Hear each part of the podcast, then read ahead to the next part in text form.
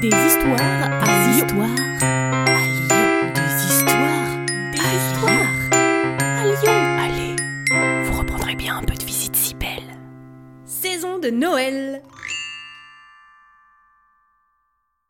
Bonjour, je suis Eugénie Niboyer. Je suis née à Lyon pendant la Révolution française. J'ai vécu à Paris, à Mâcon, à Lyon et j'ai fini par me retirer à Genève où j'ai terminé ma vie, loin de la vie publique, mais toujours en écrivant, pour les femmes et pour leurs droits. Car c'est ce à quoi j'ai dédié ma vie. Je suis écrivaine, journaliste, fondatrice de nombreux journaux féministes. À force de réfléchir et d'écrire sur notre société, je me suis engagée. J'ai milité pour la réforme des prisons, l'abolition de l'esclavage. Je ne pouvais pas me résoudre à voir tous ces gens traités de cette façon. Je croyais fermement que le progrès industriel, technique dont nous étions témoins devait améliorer la condition de tous les hommes et de toutes les femmes au lieu de l'empirer. C'est pour cela que j'ai rejoint les Saint-Simoniens. Nous nous battions pour une société plus juste, plus égalitaire, où le progrès technique et la révolution industrielle permettraient à chaque personne de s'élever et de s'épanouir.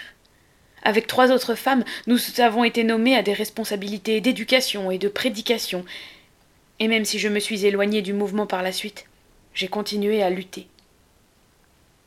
J'ai créé des journaux féministes, où nous encouragions les femmes à écrire, à réfléchir, à se battre pour leurs droits. Voilà ce que j'écrivais dans une lettre à mes chères sœurs Elisa et Aline. Nous n'écrivons pas pour les esprits étroits qui veulent borner la femme aux soins du ménage. Les femmes n'ont plus à acquérir leur liberté, mais à l'exercer.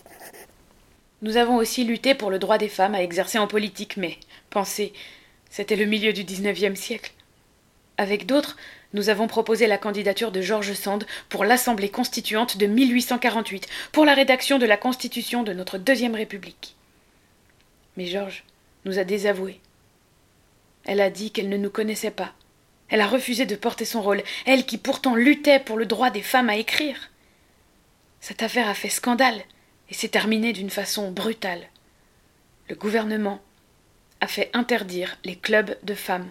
Nous n'avions plus le droit de nous retrouver pour parler. C'était terminé.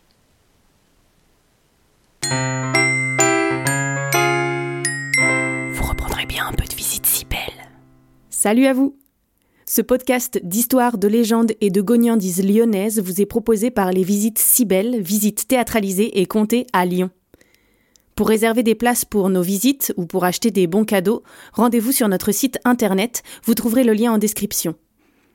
Pour ne manquer aucun de nos épisodes, abonnez-vous. Sur ce, on vous dit à bientôt